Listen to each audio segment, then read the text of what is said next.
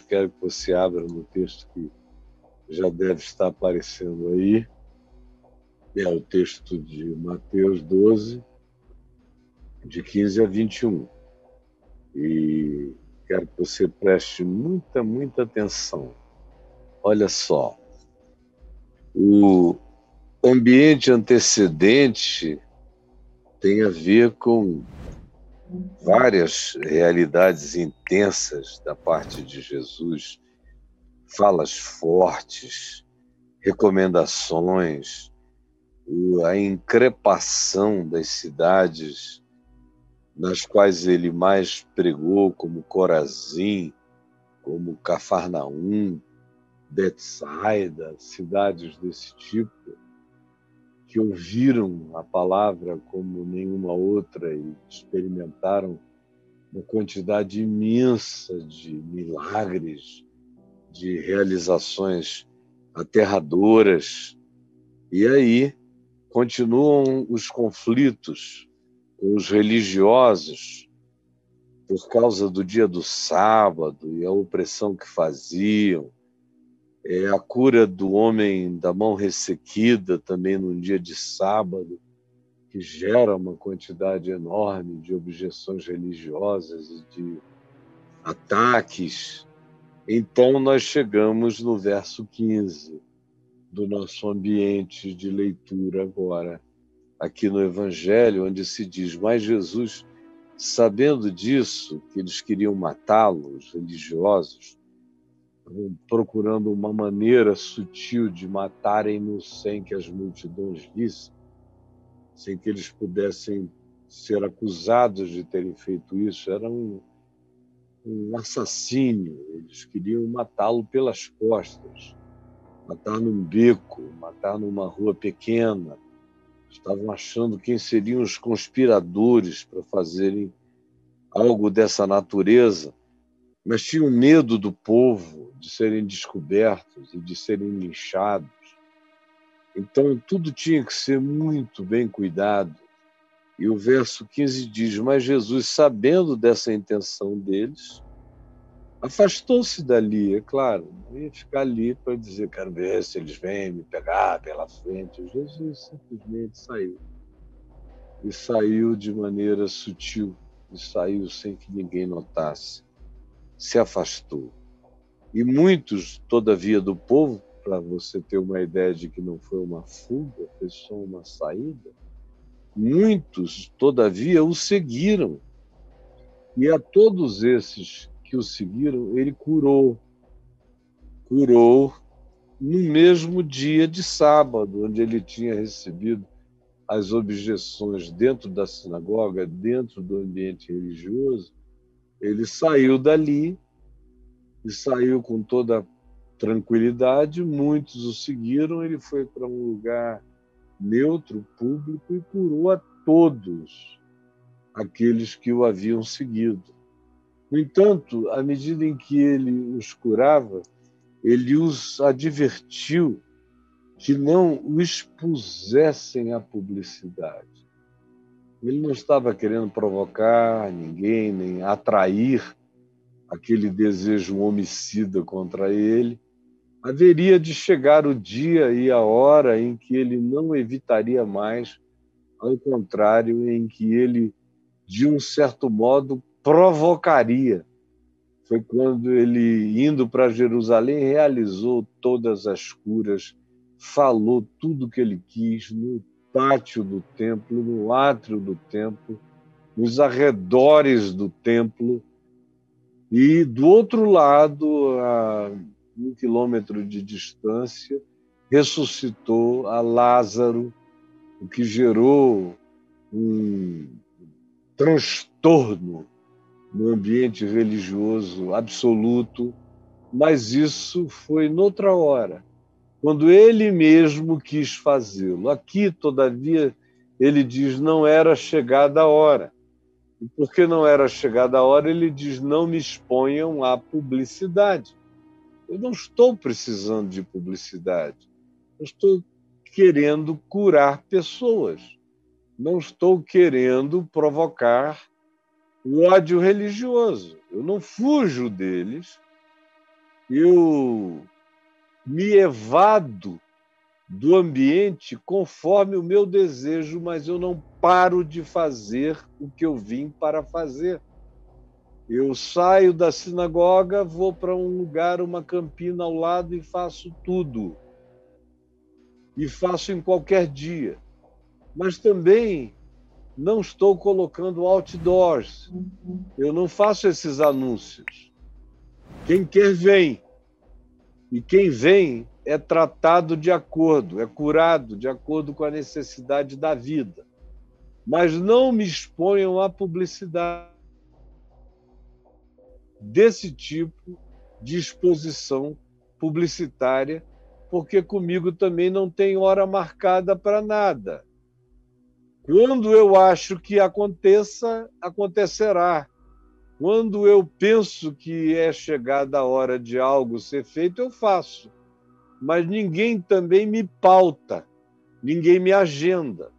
E não criem divulgação nenhuma dizendo no dia tal, na hora tal, ele costuma estar ali, porque ele, que tinha dito que o Espírito sopra onde quer, diz também que assim é todo aquele que é nascido do Espírito.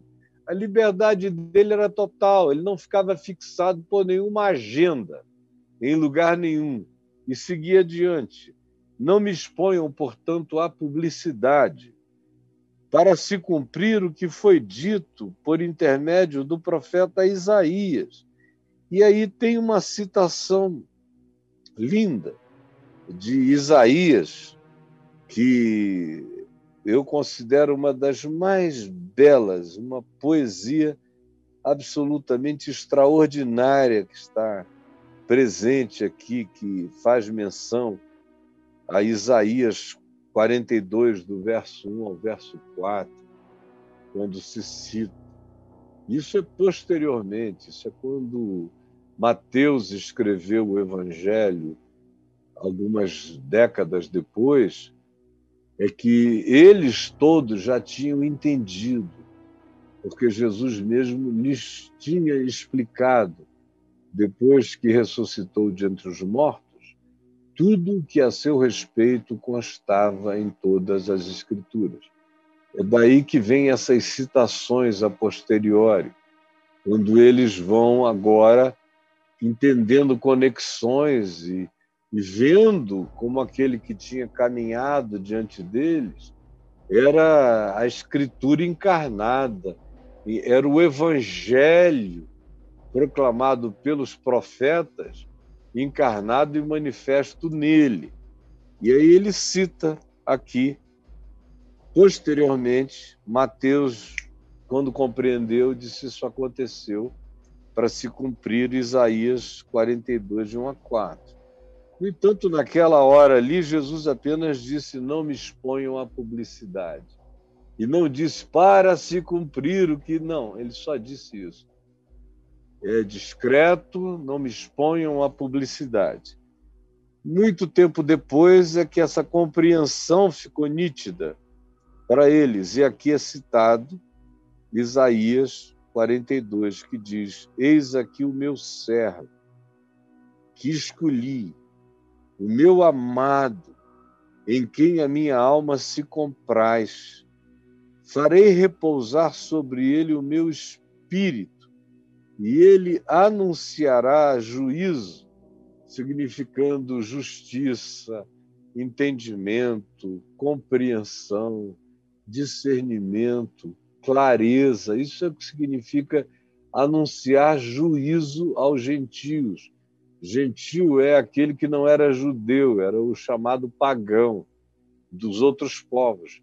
Ele virá e ele anunciará essa luz, essa compreensão, esse juízo, no sentido de entendimento, de lucidez, de clarividência. Ele anunciará essa compreensão aos gentios. E aí se fala sobre ele. E algumas características dele são anunciadas. Anunciadas lá atrás, 800 anos antes, por Isaías, no capítulo 42. E agora, uns 25, 30 anos depois de Jesus ter ressuscitado, Mateus, escrevendo seu evangelho, com base na estrutura de Marcos, acrescentando ensinos, parábolas, oráculos do Senhor, assim chamados, cita Isaías 42, robustece o argumento, ele designa também esse evangelho dele a judeus. E porque era um evangelho para judeus, para instruir judeus sobre como Jesus era o Messias, ele cita Isaías 42. E o que que Isaías 42 diz? Que para Mateus e para os demais apóstolos tinha combinado exatamente com a descrição de quem era Jesus, de como Jesus era e na linguagem de Mateus, 800 anos antes, como o Messias seria. E aí se diz, são ditas algumas coisas que a gente não pode esquecer jamais. Eu, pelo menos, não esqueço há muitos anos, há muitas décadas. Eu li, eu me comovi, eu me quebrantei, eu chorei, era para mim, eu era apenas um jovem crendo no Evangelho, cheio de tutano nas minhas decisões. Eu era novo, mas era grave, tinha densidade, me sentia absolutamente adulto no meu desejo sério de crer e de viver o que eu estava encontrando, o que eu estava enxergando, o que se me estava dando ver, o meu coração estava totalmente enternecido. E quando eu entendi isso, eu falei sobre isto até o dia de hoje algumas centenas e centenas, talvez mais de, de um milhar de vezes nesses últimos 48 anos falando, falando, falando, falando falando. E tem muita gente aqui que já me ouviu falar sobre isso. E eu vou falar de novo, porque essa palavra é para ser repetida, é para ser recorrente, é para ser relembrada. Como Paulo diz, eu já disse, mas convém dizer de novo. E tem coisas que ele diz, eu já disse mais de uma vez, já disse algumas vezes, mas são coisas que precisam ser repetidas. E essa precisa ser repetida de tempos em tempos, porque as pessoas são muito esquecediças. E aí, de repente, alguém inventa a mensagem de um outro Cristo, de um outro Jesus, e começa a repetir aquilo na sua cabeça, e você que não tem consciência, com raiz, você que não tem percepção e cognitividade plantada na base, no âmago do seu ser, acaba se deixando levar. E como nada tinha raiz, tudo pode ocupar o lugar daquilo que você chama Jesus na sua vida e de fato não tem nada a ver com ele.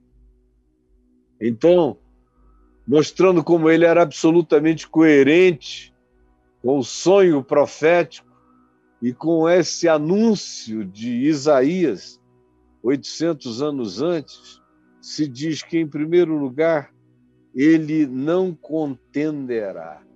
Não contenderá que é o que você não vê Jesus fazer. Você não vê Jesus em contenda. Quem quiser vai discutir sozinho, vai debater sozinho, vai brigar sozinho, vai fazer qualquer coisa sozinho, mas ele não vai debater, ele não vai ficar no troca-troca, ele não vai ficar na chamada trocação, ele não vai entrar no debate, ele, se perguntado, responde quando lhe convém. Quando não convém, ele dá as costas e sai. Ou então ele deixa uma pergunta, uma pergunta para cuja resposta o que se está perguntando a ele teria a sua elucidação se quem perguntasse estivesse perguntando com honestidade. Se estivesse perguntando com desonestidade, ficaria evidente a má intenção dos questionadores. E ele então diz: Nem eu tampouco vos responderei. Mas você não vê Jesus com essa ansiedade de contenda, de disputa, de ver quem tem razão, de duelo teológico, duelo filosófico, duelo apologético. Isso não está presente no espírito de Cristo, nem no espírito do Evangelho. Nem no espírito do Evangelho. Quando você vir pessoas em estado de contenda para lá e para cá, você pode ter certeza podem estar até bem intencionados, mas não entenderam o Espírito de Cristo. Não entenderam o Espírito do Evangelho conforme Jesus e o Espírito de Jesus conforme o Evangelho. Não contenderá. Ele não é esse que vem para vencer disputas na cana de braço. Ele anuncia a verdade os filhos da verdade entendem a verdade. Ele anuncia a palavra. Os filhos do reino, que sejam filhos de paz, portanto, acolhem a palavra. E ele sabe que quem não entende agora, se tiver um coração sincero, entenderá depois. Mas ele mesmo não entra em estado de contenda. Quando você vir contendas em nome de Jesus, pode ter certeza que só existem contendas, mas Jesus não está ali. E se você se viciou, como a religião ensina, a viver num estado de contenda, pelo amor de Deus, pare com isso. Porque não tem absolutamente nada a ver com quem Jesus era, com quem Jesus ensinou, com quem Jesus é e como é o Espírito de Cristo. Ele não contenderá, nem gritará. Não tem essa manifestação estriônica, gritada, essa imposição pela oralidade brutal. Na realidade, aonde há qualquer tipo de gritaria, ou de falação gritada, onde você precisa pedir licença para falar, porque as pessoas não conseguem conversar, já tem alguma coisa errada crescendo. Agora, quando a gritaria ainda é supostamente em nome de Jesus ou por causa de Jesus, tem algo infinitamente errado. Ele não contende. Ele não entra em enfrentamento e muito menos em gritaria. Você já imaginou Jesus gritando? Pera aí, pera aí, deixa eu falar. Calem a boca. Você lê o evangelho todo. Se as pessoas quiserem ouvir, elas ouçam. É por isso que Jesus diz: quem tem ouvidos para ouvir, ouça. Mas ele não grita. Eu, particularmente, no curso dos anos, nunca fui uma pessoa de muita contenda. Eu já fiz parte de muito muita pregação em lugares onde os ouvintes queriam discutir. E quando eu era bem jovem, especialmente no campus universitário, em algumas faculdades assim, eu permitia que depois da pregação houvesse aquele tempo de quase que de contenda, porque tinha gente ali que ia para contender. Eu, todavia, sempre tive a graça de Deus de dar uma resposta e silenciar os contendores para sempre. Nunca mais vinham e não tinha grossura tinha era obviamente aquela sabedoria esmagadora do evangelho. E aí a pessoa não voltava para o segundo round, não tinha. Não tinha segundo assalto. Mas depois eu fui vendo que aquilo não gerava, não convertia. Quem tinha me perguntado, o sujeito tinha ficado apenas esmagado pela cachapância da resposta, mas não produzia o efeito desejado, que é mudar mente e coração.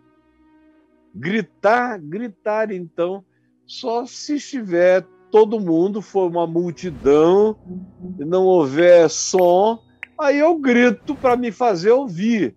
Mas não é para chamar atenção, é para que a minha voz chegue até o fim, até o último. Agora, se for para ter pegação, para ter duelo de voz, eu estou fora. Como também em qualquer ambiente, mesmo que seja na minha casa. Essas novas gerações falam muito alto. Eu, quando vejo que o ambiente está de muita altura, eu digo: oh, vamos baixar um pouco aqui. Está todo mundo bem, mas a gente tem ouvidos ótimos. Ninguém precisa falar com essa intensidade toda. Não precisa falar baixinho, mas também bota num nível em que a boa educação se contente e qualquer um possa participar do que se está dizendo, no tom que se está dizendo. A gritaria em si, para se impor, nem pensar. Ou a gritaria como modo de comunicar. Tem gente que não sabe falar de maneira branda o evangelho, ele só serve se for gritado. Está tudo em silêncio, todo mundo ouvindo, mas a pessoa ficou viciada no estrionismo, na gritaria. Como a gente vê, eu não vou dizer em que ambientes você sabe muito bem, mas a gente vê por aí, e é feio e é desnecessário, e fecha o coração das pessoas ao invés de abrir. Não contenderá, nem gritará, nem alguém ouvirá na praça a sua voz. Ele na praça gritando: Olha, eu estou aqui, venha todo mundo querendo parar o mercado. A praça, no contexto do primeiro século era um lugar do mercado também, da venda. Ele não está, não vai competir com o mercado. Por isso se diz que ele vai para um lugar à parte, que ele sai das cidades, que ele procura uma planura, uma campina, uma pequena elevação. Ele busca o silêncio. Quem quiser ouvir, vá com ele. Mas ele não arromba mercados para se fazer perceber. Existe uma sutileza que Jesus ensina, que demonstra o fato de que quem quer de fato ouvi-lo busca aquela quietude para ouvi-lo, para entendê-lo. E continua a ser exatamente assim, exatamente igual hoje. Eu tenho que reproduzi-lo no mesmo espírito dele sem contenda, sem gritaria, sem querer arrombar a praça para fazer de conta que existe poder na voz de quem está gritando e falando. Isso, isso é religião histriônica, mas não tem nada a ver com Jesus. Nem se fará ouvir na praça a sua voz, também nem, não esmagará a cana quebrada. Cana quebrada, o vento passou, a cana virou. E ele não vai lá e vira mais ainda. Ele não faz covardia. A cana já quebrou. Ele não vai lá para torcer, arrebentar, fazer uma só de cima a baixo. E essa é uma imagem óbvia a respeito de como ele trata as pessoas, como no primeiro caso também. Não é pela imposição, não é pelo estupro vocal, não é pela repetição, não é pelo duelo, não é pela apologética, não é por nada disso. É outro espírito a autoridade da mansidão, a autoridade da verdade. E aqui não esmagará a cana quebrada. Se você vir algum ente, cana quebrada, sendo esmagado em nome de Jesus, pode ter certeza, isso está sendo é uma prática do diabo, é uma prática de Satanás, sendo realizada em nome de Jesus, como a gente vê para todo lado, em muitos e na maioria dos ambientes religiosos. A pessoa já está toda quebradinha, toda arrebentada, toda culpada, toda esmagada, toda infeliz, toda rejeitada, marginalizada, no ostracismo, com autoimagem lá embaixo, arruinada, sem coragem de se pôr em pé, de levantar a cabeça, sem o poder de se colocar ereto, sem o poder nem do Homo erectus. É esse homem quebrado mesmo, dobrado, curvado, flexionado, partido. E aí você não encontra Jesus indo lá e fazendo um, um aumentativo dessa condição quebrada, jamais. Ao contrário, você vê o ser humano partido e Jesus chega e você vê-lo erguendo, reaprumando, levantando, tornando ereto esse ser humano. Porque ele não esmaga a cana quebrada. Ele não esmaga.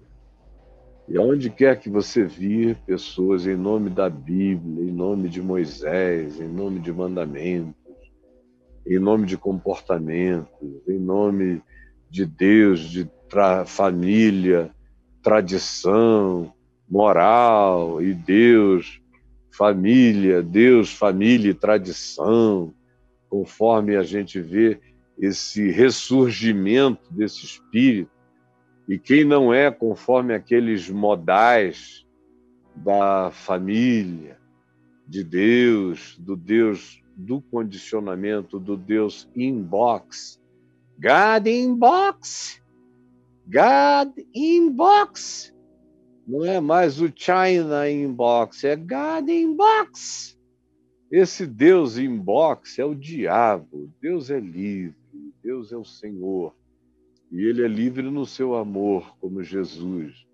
Então, se você vir em nome de Deus, ou sob qualquer que seja o argumento ou o pretexto, ou o pressuposto, gente sendo esmagada em nome de Deus, pode ter certeza que isso é coisa do inferno. Dentro da tua casa, dentro da tua igreja, no meio da tua família, mas é o inferno que está ditando os dogmas da morte. E pessoas estão sendo esmagadas em nome de Jesus, sem que Jesus tenha nada a ver com isso. Ele não esmaga a cana quebrada. Também se diz aqui que ele não esmaga a torcida que fumega, que aquele pavio, aquele pavio, ele não vai lá e esmaga o pavio. Me lembrei que eu tenho um pavio aqui. Ele não esmaga o pavio. O paviozinho está no fim, a torcida fumegante. Está lá ele não vai lá e não esmaga a torcida fumegante. Aquele pavio que sai daqui.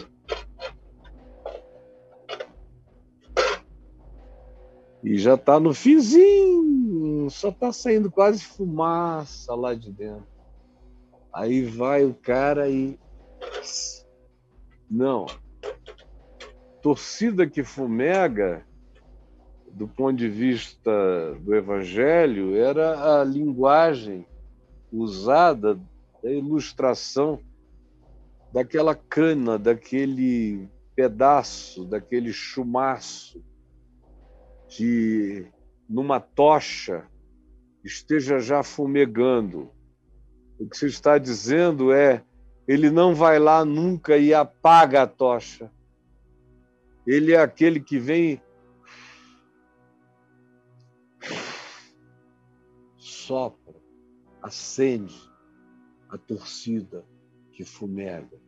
Ele não vem apagar a fé na graça de Deus no coração de ninguém. Ele não apaga a esperança de perdão no coração de ninguém. Ele não apaga a expectativa do céu no coração de ninguém. Ele não diz para uma mãe cujo filho se suicidou que o filho está no inferno. Ao contrário, ele acende as esperanças do coração daquela mãe e diz: Olha, teu filho está guardado na casa do meu pai há muitas moradas. Ele não apaga a torcida que fumega, o ser humano todo culpado, todo arruinado, sem coragem nem de dizer eu.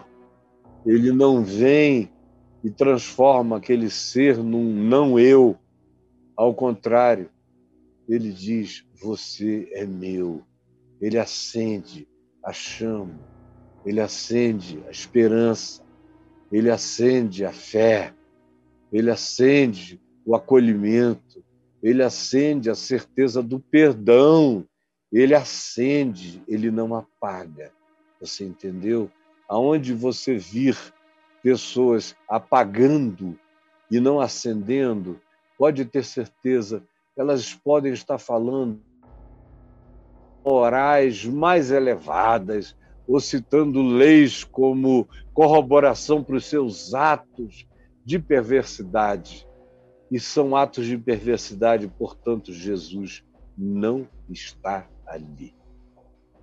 A presença ali é outra. Ali não é nenhum culto a Deus, é magia negra. E quem quer que tenha bom entendimento se retira dos lugares dessas maldades praticadas. Ele não esmagará a cana quebrada, nem apagará a torcida que fumega, até que faça vencedor o juízo. Outra vez, juízo aqui significa justiça, verdade. O que de fato é importante para Deus, o que de fato tem valor para Deus, o que de fato Deus chama de luz. Até que faça vencedor os significados do que Deus chama de verdade, de amor, de luz, de justiça. Essas são as coisas que compõem o significado de juízo, no sentido de que são as realidades que esclarecem, que iluminam, como o juízo ilumina, como o juízo abre perspectivas e mostra o que estava oculto. Assim, ele faz vencedor o juízo e no seu nome esperarão os gentios. Que coisa maravilhosa. Ele está, está sendo dito no ambiente de judeus, de judeus que creem nele, de judeus que não creem nele, como você vê antes e você vê na sequência. Vê logo a seguir, é só ler contextos antecedentes e imediatos que você se ambienta. E ele diz isso nesse ambiente a conclusão. A conclusão dos atos dele é essa, de que ele traz esperança aos marginalizados. Conquanto, na hora em que tudo estava acontecendo, o texto não estava embasando nada, esse texto vem mais de 30 anos depois, no entanto, quando veio, ele veio com Isaías 42 corroborando o que Jesus tinha feito e o que na memória de Mateus tinha sido o ocorrido, e agora para ele isso fazia sentido com tudo, porque ele era o cumprimento da palavra que dizia que ele era a esperança dos pagãos, a esperança dos marginais, a esperança daqueles que eram objeto de intolerância, de todos os modos e de todas as formas, por todo tipo de gente que se arrogava ter um poder superior aos dos marginalizados. Porque é com marginalizados que Jesus está lidando quase que o tempo todo nos evangelhos com marginais. Os evangelhos começam com marginais, com reis que vieram da Pérsia, ou magos que vieram da Pérsia.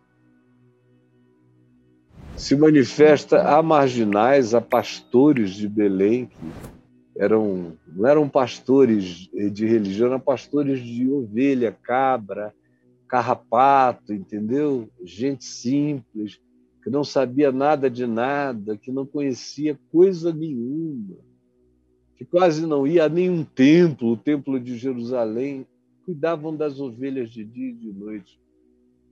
O pessoal de Jerusalém eram os marginais da religião.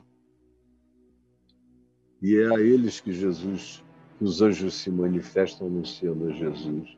E assim você segue tudo são pessoas de fora do status quo, do establishment, que são as que as que veem, as que discernem, e é o tempo todo assim.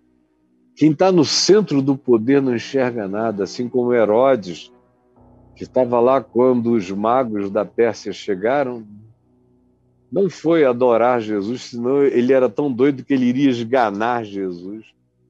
Mas os sábios de Jerusalém sabiam que era Miqueias 5, 1 e 2, que falava do lugar onde o Messias iria nascer, mas eles mesmos não foram lá. Tudo tem a ver com os marginais, os que estavam do lado de fora, dessas muralhas que aprisionavam Deus, o saber sobre Deus, o culto a Deus, e Jesus viveu fora desse ambiente. E morreu fora desse ambiente. E ressuscitou fora desses portões. E a vida toda no Evangelho acontece fora desses lugares de suposta doutrinação de Deus, para Deus mesmo saber como deve se comportar em relação aos homens, de tão patético que tudo é. Mas graças a Deus por você que está aqui ouvindo essa palavra singela, esse evangelho simples, mas que traz luz, entendimento, compreensão, libertação, que quebra, quebra correntes grossas, grilhões de anos e anos de aprisionamento mental, de compreensão. Vem essa palavra singela e sai quebrando cadeias como quem corta linhas finas como quem quebra pedaços de palha. Vem o Evangelho e quer soltar os que estavam aprisionados. Para você eram cadeias, grilhões. Para o Evangelho, são palhas que um sopro da graça de Deus rebenta como está fazendo agora, na vida de muita gente, da sua vida. Seja você me ouvindo agora ao vivo, seja você me ouvindo depois, quando quer que você ouça essa palavra, vai sair arrebentando. Cadeias pesadas, desenvergando as, as canas quebradas que vão ser erguidas, feitas eretas, perdoadas no amor de Deus, as torcidinhas fumegantes, os pavis morrentes, sem fôlego de vida. Jesus vem até achando levantar-se outra vez. E ele segue fazendo exatamente a mesma coisa fazendo a justiça de Deus, a justificação vencedora. É nesse nome que esperam os pagãos, os marginais, os abominados, os rejeitados, os que foram rejeitados por pai, por mãe, por igrejas, por pastores, gente que já quis morrer, se suicidar, canas quebradas, torcidas que fumegam, gente arrebentada, gente vítima da contenda, do choque, do esmurramento, da trocação, no esmagamento.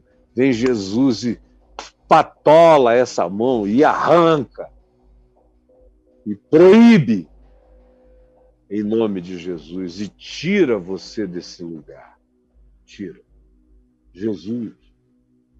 Essa é a palavra do Evangelho, essa é a verdadeira boa nova. E eu te peço que ela chegue ao coração, chegue ao coração de todos aqueles que agora ou em qualquer momento venham a ver e ouvir, e que ela tenha o poder de produzir aquilo que tu produzes quando tu és visto, ouvido e acolhido. É o que eu imploro agora, em teu nome, Jesus. Amém, amém e amém.